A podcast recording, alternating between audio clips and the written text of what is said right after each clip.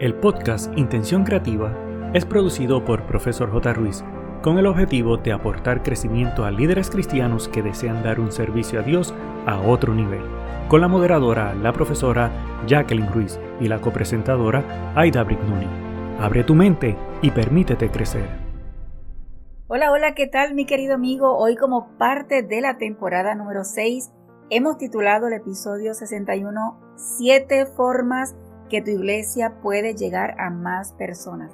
Estamos aún en recuperación del estrago de la pandemia y todas las iglesias en menor o mayor grado fueron afectadas por esto. El reto de atraer nuevamente a los feligreses y visitantes es aún mayor. Es por esto que hoy compartimos estos consejos para llegar a más personas.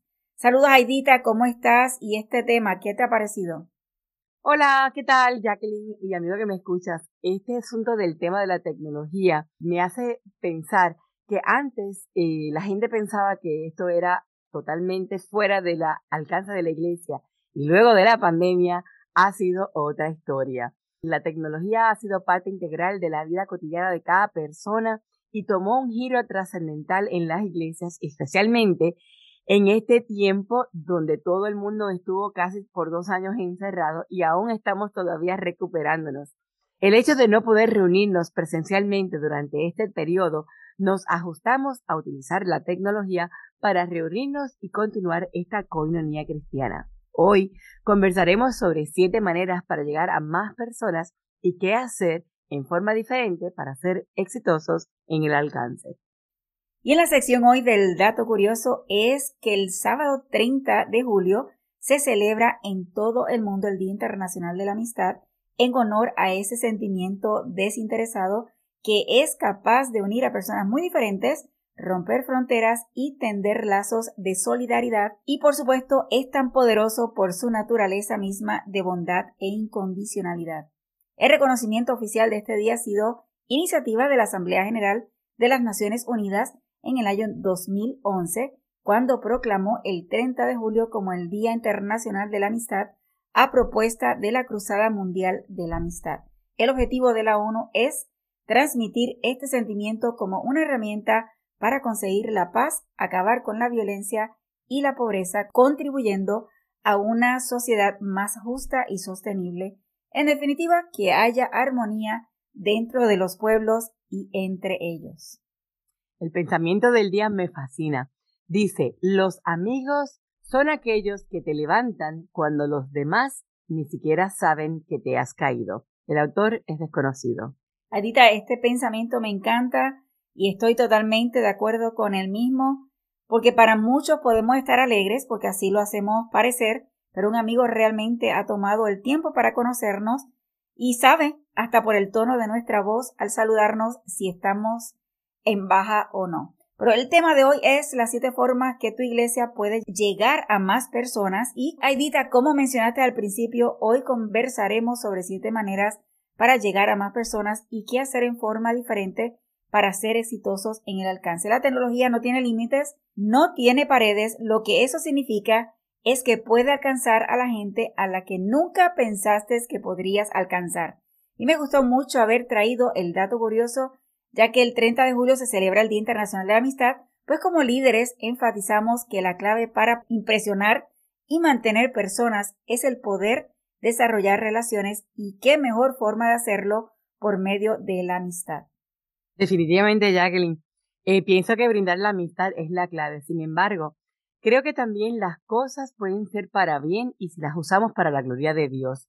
Y lo que vemos en estos últimos avances tecnológicos nos permite cada vez romper barreras de la distancia, llegar a los corazones rotos y abatidos a pesar de que estén a miles de kilómetros. El asunto de la tecnología nos permite acelerar y automatizar tareas, de manera que más personas pueden beneficiarse y en mucho menos tiempo.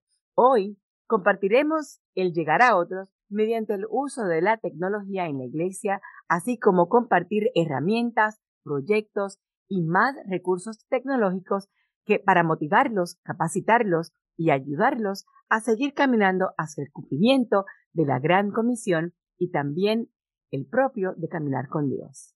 Definitivamente la tecnología puede ser nuestro aliado o nuestro enemigo.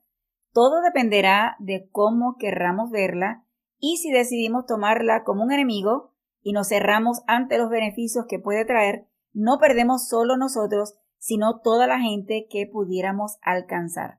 La tecnología ha aportado las misiones desde hace muchos años. En los años 50 comenzaron a usarse avionetas para diversos aspectos logísticos, así también el uso de radiofrecuencia, muy a la vanguardia para ese tiempo y esto ayudó mucho a misioneros para contactar comunidades enteras. Yo recuerdo hace muchos años cuando mi papá tenía, le decíamos en Puerto Rico Radio CD, tenía una antena larguísima en su auto y de esta forma también se comunicaba con otras personas. La llegada de las emisoras de radio ha ayudado desde hace más de siete décadas a llevar el mensaje del Evangelio a ubicaciones incluso remotas. Luego llegó la televisión y hemos podido transmitir variedad de programas, películas, publicaciones que han ayudado a difundir la obra misionera.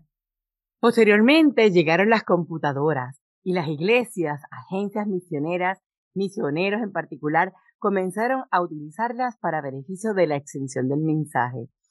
Hoy en día, en la actualidad, ha habido un auge con el desarrollo de páginas web, aplicativos móviles y el reciente auge motivado por la pandemia y sus respectivas restricciones que constituyen las transmisiones en línea vía Zoom, Google Meet, OBS, Stringer y otros miles de software que han surgido de retransmisión virtual, repitiendo la señal en Facebook, YouTube y otras redes sociales. Estas también se constituyen como herramientas para muchas personas involucradas no solo en labor pastoral y evangelística, sino también en obra misionera. De esta manera, vemos que a lo largo de la historia de la tecnología ha logrado aportar mucho a las misiones y hoy en día nos propone una, un mayor nivel de alcance, aplicación remota, un mayor despliegue de recursos, muchos de ellos digitales con mayor impacto y rapidez. El primer consejo que sugerimos para usar la tecnología y tener este alcance a más personas es, número uno, Debes saber que la página web es ahora la puerta principal de tu iglesia, o sea, tu nueva puerta de entrada. ¿Sabías que más del 90% de las personas visitan su sitio web antes de visitar tu iglesia en persona? Y esto yo creo que en el mundo hispano a veces es un poquito complejo porque piensan que no es necesario tener una página web o tienen una página web totalmente desatendida con hasta con información del pastor anterior cuando no debería ser de esta forma. Es por esto que tu sitio web debe ser fácil de entender y proporcionar información fácil de encontrar para tus invitados y visitantes. Así que asegúrate de incluir estos elementos claramente en tu página web. Número uno, horarios de servicio, que esto incluye si ofrece un ministerio para niños o espacio particular para cuidarlos. Número dos, la ubicación, incluye la dirección como mínimo o un enlace del Google Maps, que de esta forma las personas puedan llegar rápidamente. Número tres, ¿Qué esperar? Explicar la duración de sus servicios, el código de vestimenta si es así necesario, si el Ministerio de Niños estará disponible durante cada servicio y aprovecha la oportunidad para compartir tu misión y visión. Y si quieres entrar en los detalles de las creencias teológicas, puede haber otra sección en la página dedicada a ello.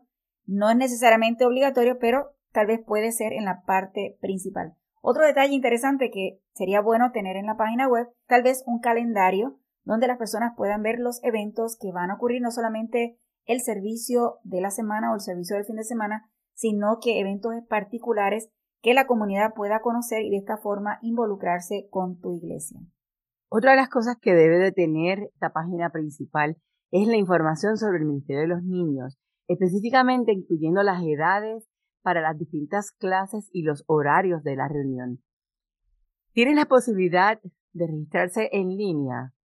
Proporciona áreas seguras para que sus hijos aprendan. Estas son preguntas que debes de tener contestadas en tu página web. Otra información es la información de contacto. Un número de teléfono, un correo electrónico supervisado sería suficiente para asegurar que tus visitantes digitales puedan tener respuesta inmediata una vez ellos interactúen con esta página. Tenga el porqué de su iglesia y su cultura fácilmente visible. Debe de incluir estas áreas importantes de información para ayudar a las personas a que puedan tener mayor confianza de tomar la decisión de visitar su iglesia. asegúrate de no hacer que las donaciones en línea sean un punto focal. Esto es solamente para tu gente interna. Y si hay una sección de donaciones, no colocarla como principal enfoque. Otro aspecto interesante que debe estar incluido en la página web es las redes sociales de la página, incluso la web dentro de las redes sociales. ¿Para qué? Para que haya eh, compatibilidad en que las personas si te buscan por las redes sociales puedan también encontrar tu página web.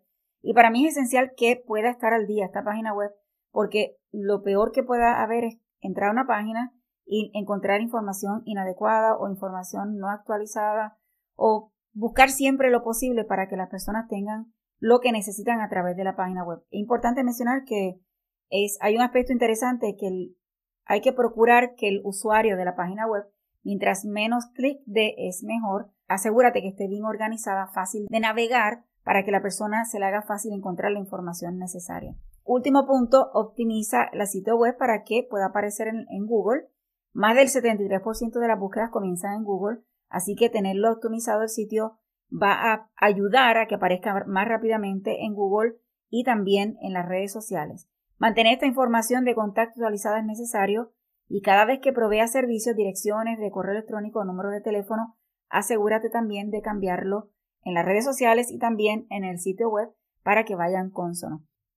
Un consejo profesional eh, que esto deseo es asegurarte que la página que deseas que la gente realmente encuentre, vamos a decir en Google, aproveches las palabras claves, que en este caso puede ser el nombre completo de tu iglesia o ministerio. Y esto, si por ejemplo tu iglesia pertenece a una denominación que todas las iglesias se llaman igual, siempre va a haber un distintivo, sea que la iglesia tal, de tal lugar, y esto va a ser lo específico, ¿verdad? Que vas a tener dentro de, de tu página. Así que es importante escribir ese nombre en varios lugares de la página para asegurar que vaya trabajando adecuadamente con Google. Por ejemplo, piensa en esto como una clase con niños, de, vamos a decir que tienes 20 niños y uno de ellos se llama Pedro, pero también tienes como 5 más Pedro, nada más que con otras combinaciones. Cuando llamas a Pedro, si no haces la separación con el segundo nombre, por ejemplo, todos van a responder. Así que por eso es importante que utilices tu nombre de la iglesia o del ministerio, pero que sea específico, que si es iglesia tal, denominación tal, de tal pueblo, eso va a ayudar que dentro de la página web lo tengas varias veces y te va a ayudar que en Google pueda posicionarse de forma correcta. Número 2. Al utilizar las redes sociales, Recuerda que en lugar de esperar que la gente venga a tu iglesia, tienes que saber que las redes sociales son una de esas vías. Los medios sociales son el lugar donde tu comunidad ya está.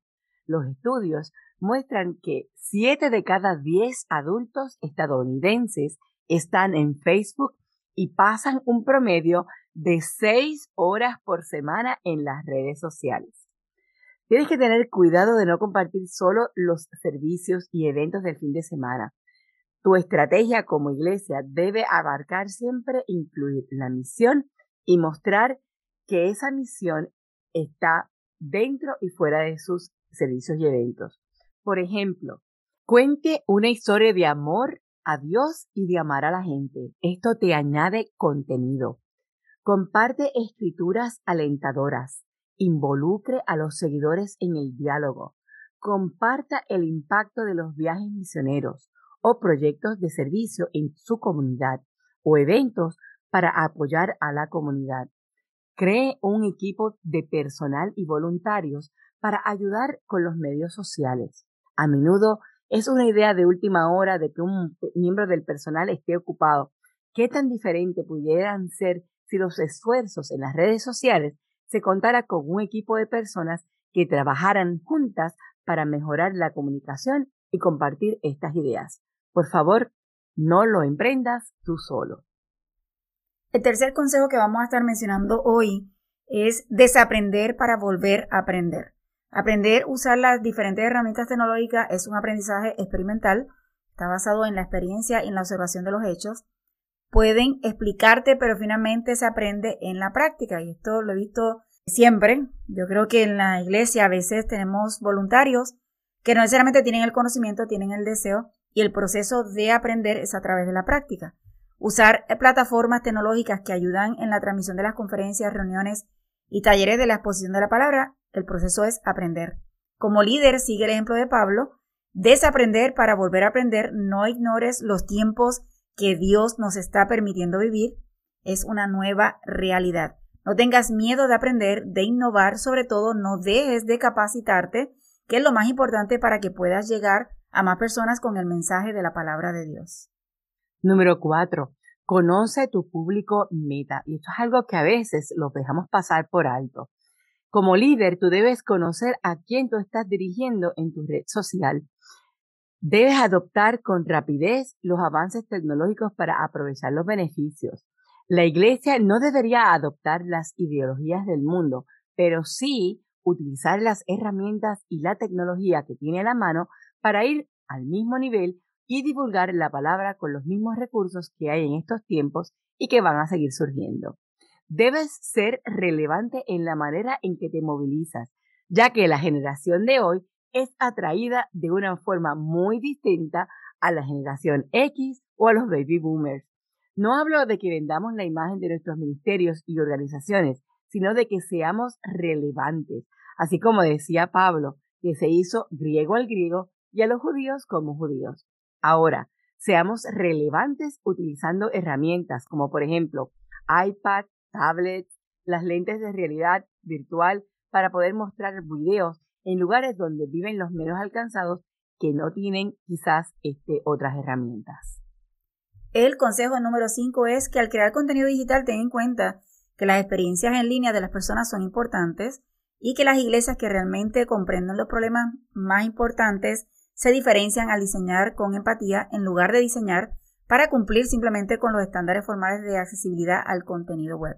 Al crear contenido web recuerda, número uno, enfócate en la empatía, ten en cuenta las fuentes, su tamaño y los colores, Agrega la opción de traductor automático, búsqueda, navegación solo con teclado, lector de texto, acercamiento, entre otros. Significa que estás poniéndote en el lugar del usuario buscando que sea más fácil el adquirir la información.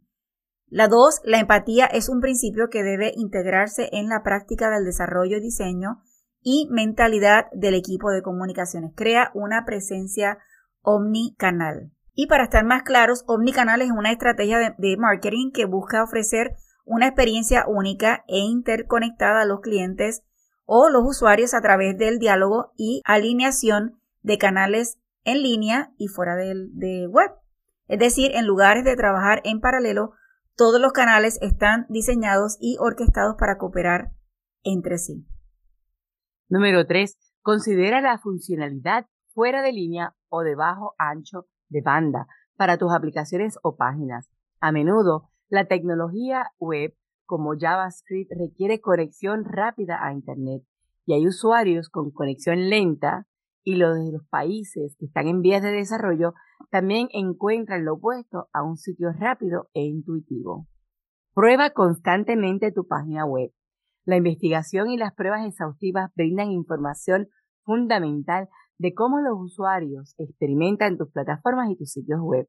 También abre la puerta para dar cabida a muchas de las tecnologías de asistencia disponibles como las pantallas Braille actualizables y demás.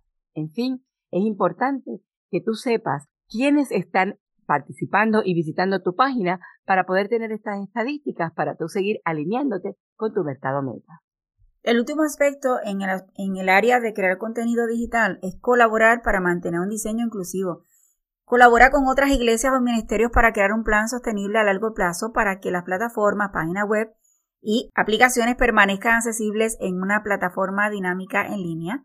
Cuando una iglesia o ministerio ofrece entornos que son empáticos para las personas con capacidades diversas, le brinda el poder de ayudarse a sí mismo. No estamos solos en nuestra denominación, así que es importante este proceso de colaborar. Hay otras iglesias que igual crean contenido extraordinario que uno puede compartir, no descargar y utilizarlo en nuestras redes, en nuestra página web, sino compartir y de esta forma trabajamos en colaboración para con un mismo fin que es llevar la palabra de Dios.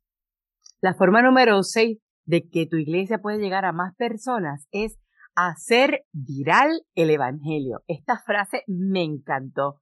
¿Sabes por qué? Recuerdo en la época de Jesús que la oralidad era uno de los medios de comunicación que más ellos utilizaban. Siempre me había impactado cómo Jesús comunicaba, ya que él adaptó esa realidad y utilizó parábolas, analogías y otros recursos orales como un medio para ilustrar las verdades profundas y divinas. Yo estoy convencida que Dios nos ha dado a los seres humanos una capacidad de adaptación y a los creyentes de manera especial a su Espíritu Santo para discernir y entender mejor los tiempos. Y esta adaptación ha sido evidente en el cambio dramático que la Iglesia pasó en estos últimos dos años casi de forma obligatoria de reunirse de en vez de en templos a congregarse a través de plataformas como Facebook, YouTube y tener grupos juveniles, estudios bíblicos y grupos de matrimonios o de mujeres o de hombres en una sala virtual de Zoom u otra plataforma. Te identificas. Nosotros somos el cuerpo de Cristo y ese cuerpo es la iglesia, según Colosenses 1.18 y vamos a seguir siendo una iglesia que nos congregamos, no importa si sea presencial en un auditorio o en la iglesia o en el ciberespacio, lo importante es que hemos aprendido en todo este tiempo que la iglesia no depende de un lugar físico donde poder reunirse. En Isaías 55:11 el Señor dice que su palabra no regresará vacía, dará fruto y prosperará a todos los lugares donde Él la envíe. Lo hermoso de esta promesa es que hoy en día se sigue cumpliendo en nuestro tiempo. Hubo millones de no creyentes encerrados en sus casas 24/7, navegando por las redes sociales y sedientas por encontrar respuestas, a quienes en aquel momento pudimos alcanzar con el Evangelio de Dios. Por otro lado, también están los creyentes más o menos en la misma situación, quienes podríamos animar y alentar a involucrarse en las misiones. Sea de una forma o de otra, el Evangelio debe seguir expandiéndose por toda la tierra. Comuniquemos de acuerdo a la realidad en la que vivimos hoy. Usemos los medios de comunicación a nuestro alcance y hagamos viral el Evangelio que liberta y trae paz, misericordia, esperanza y salvación a las vidas de aquellos que hoy mismo están inmersos en el temor, la incertidumbre y la desesperanza. El consejo número 7 es capacitación tecnológica. Es sumamente necesaria para los líderes y yo estoy totalmente en, esto, parte de lo que el profesor J. Ruiz hace, porque los líderes deben ser capacitados con el manejo de la tecnología. Esto aportaría en el trabajo con nuevas generaciones y a donde quiera que vayas habrá niños, por ende habrá padres de familia, niñeras que forman parte de una comunidad de un país y los alcanzamos todos. La capacitación en la tecnología es importante porque nos ayudará a alcanzar los objetivos misioneros y es una vía más, así como la música es una vía más, la fotografía en todas las áreas es una vía más para llevar el Evangelio en una forma más rápida y eficaz. Por último, queremos destacar unos consejos para maximizar las redes sociales. Una de las cosas que nos aconsejan es crear grupos para interactuar con otras personas, pero ¿cómo? Pues mira, Facebook ofrece una de las salas de chat que puedes utilizar con tus contactos. Algunos grupos de iglesias pueden ofrecer esta sala de chat para recibir consejos y preguntar lo que sea. Hay una chica que puso en su Facebook todos los días un versículo de la Biblia. Quizás esto es demasiado, sin embargo, utilizar esta idea puede ser genial haciéndolo quizás una vez por semana en tu red y también agregándole por qué este versículo que compartes es importante en tu vida. Por ejemplo, en Twitter eh, podemos colocar parte de un testimonio y compartirlo con los seguidores. Por otro lado, tenemos los grupos en WhatsApp, Telegram y diferentes sistemas, ¿verdad? O plataformas que hay para mensajería. Y en estos grupos normales puedes tener conversaciones profundas y compartir pedidos de oración. En los grupos de difusión un líder puede compartir sus noticias y pedidos de oración sin que todos puedan responder dentro del grupo. Un ministerio puede anunciar oportunidades y eventos. Igualmente en la página web te menciono que si es términos de pedidos de oración, también se puede crear un formulario donde cada pedido de oración no sea público, sino que llegue a una base de datos y la persona encargada de manejar los pedidos de oración tenga acceso a esa base de datos y pueda canalizarlo. Así que hay diferentes formas de llegar a las personas y recibir la información y trabajarla. Bueno, el tema de los correos electrónicos, yo a veces me pregunto si esto ya se ha ido a estar obsoleto o no. Sin embargo, hay personas que todavía dependen de su correo electrónico para poder enterarse de muchas cosas. Los líderes necesitan saber cómo mantener una base de datos para enviar estos correos masivos, pero deben de ser muy juiciosos en la manera de cómo los envían para que no se conviertan en lo que llamamos spam. Ahora, tienes que conocer tu gente porque hay gente que prefiere recibir esta información por email, pero hay otros que prefieren recibirla por WhatsApp o por mensajes de Facebook. Así que no importa la forma de la plataforma, lo importante es conocer a tu mercado meta para poder llevarles esta información en la manera que ellos mejor la reciban. Fíjate, a veces se piensa que el correo electrónico ya no se está utilizando, cuando en realidad a mí me gusta utilizar el correo electrónico y es un poquito más fácil para las personas encontrar el material que uno ha enviado. Estoy de acuerdo totalmente en que hay que tenerlo adecuadamente, ¿verdad? No enviar, no enviar todos los días un correo electrónico, pero no dejar de utilizarlo. Y para mí el hecho de tener una base de datos dentro para poder enviar los correos electrónicos es muy valioso, sobre todo cuando uno quiere promocionar eventos o cosas en particular que uno quiere hacerle llegar a la comunidad. Me parece muy bien. Otro de los aspectos es el Messenger de Facebook. Es una buena manera de comunicarse con los misioneros a pesar de la distancia. Y yo no creo que solamente sean los misioneros, sino también la feligresía y las personas que están dentro de nuestras eh, redes sociales. Así que no hay excusa para no hacerle sentir nuestro apoyo. Además, puedes discipular o evangelizar a través también del Messenger. Fíjate, en el área de YouTube hay dos ventajas. Una, que tú puedes utilizar estos videos de YouTube y mandarlos a tu equipo de apoyo, a tu feligresía. Y puede ser, mira, por ejemplo, una canción inspiradora, una prédica, compartirlo en Facebook y contarle a todos porque esto te impacta. Sin embargo, tú como iglesia puedes abrir también tu canal de YouTube y tener también la forma de enviar el mensaje en esta, esta plataforma, porque hay mucha gente que quizás no tiene quizás Facebook, pero sí tiene YouTube y pueden también maximizar esta área de la plataforma. YouTube es una herramienta extraordinaria porque, Adita, porque el hecho de que tú puedes subir videos en público, tú puedes subir videos unlisted, significa que esos videos unlisted tú puedes pegarlos dentro de tu página web. Hay infinidad de aspectos que puedes trabajar y no solamente el hecho de inspirar o, sea una canción o, una predicación, sino el hecho también de grabar capacitación para tus líderes, teniéndolo unlisted y teniéndolo en un área privada para tus líderes de la iglesia dentro de la página web, significa que realmente YouTube es una herramienta sumamente versátil que puedes utilizar.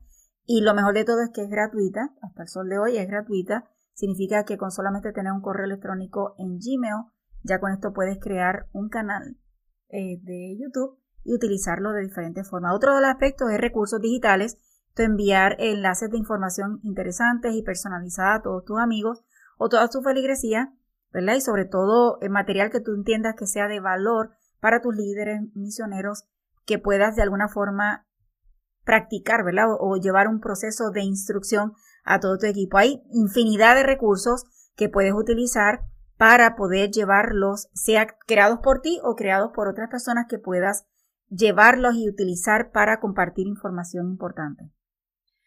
Eh, la página web de la iglesia o de tu misión puede ser simple pero debe tener la información básica que ya te hemos compartido y también hay algunas páginas que las hacen más complejos.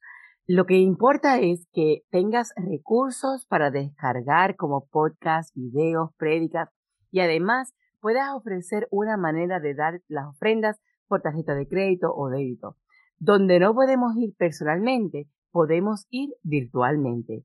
¿Quién habría pensado que en Internet podría ayudar con el cumplimiento de la gran comisión. Increíble, ¿cierto? Eh, con el 91% de la población global viviendo cerca de una torre celular, ahora tenemos la oportunidad de compartir de Dios con el mundo entero. Mi querido amigo, si tú no eres tecnológico, tal vez pensarás que estamos eliminando el proceso presencial o el hecho de llegar a otras personas de las formas tradicionales. En realidad no es así.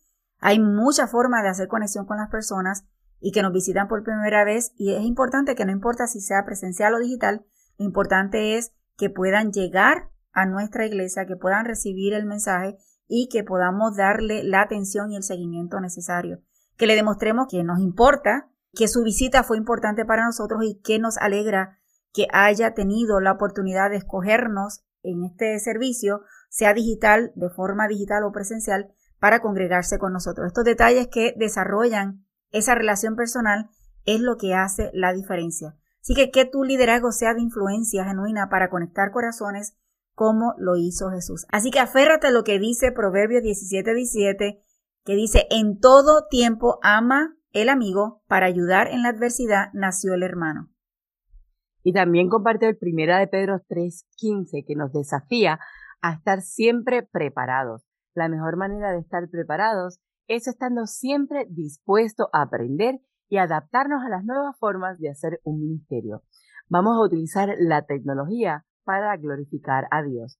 Y recuerda que cinco razones para usar la tecnología para evangelizar es que las personas pasan una cantidad significativa de tiempo absorto en las tecnologías, teléfonos, la realidad virtual, redes sociales. Número dos, somos llamados a alcanzar a las personas en donde estén y la tecnología es una forma de establecer nuevas relaciones. Otra cosa es que la tecnología nos permite acortar distancias geográficas y culturales de manera rápida y económica. El enemigo ya está alcanzando a personas a través de la tecnología. No podemos dejar de usar estos canales para poder compartir la palabra de Dios de esperanza, de fe, de fortaleza. Las relaciones virtuales pueden ser el primer paso para pasar a relaciones al mundo real. Mi querido amigo, recuerda que la tecnología es un vehículo Dios es la esencia. Y no queda más para decir, sino que tenemos una cita el próximo jueves. Ha sido un gusto, tu servidora Aida Brignoni y de la profesora Jacqueline Ruiz. El equipo de Profesor J. Ruiz agradece tu conexión y desea infinitas bendiciones para ti y toda tu familia. Importante, no olvides, número 1, hacer tu reseña y realizar la valorización de 5 estrellas. Número 2, activar el botón de suscribirte para que te lleguen las notificaciones. Número 3. Hacer una toma de pantalla, compartirlo en tus redes sociales y con otros. Para conocer los servicios o seguir a la profesora Jacqueline Ruiz, escribe en tu navegador o red social arroba profesor J. Ruiz con doble S de sirviendo. Pero sobre todas las cosas, no te limites a nuevas oportunidades de aprendizaje. Recuerda que juntos podemos construir un legado de bendición.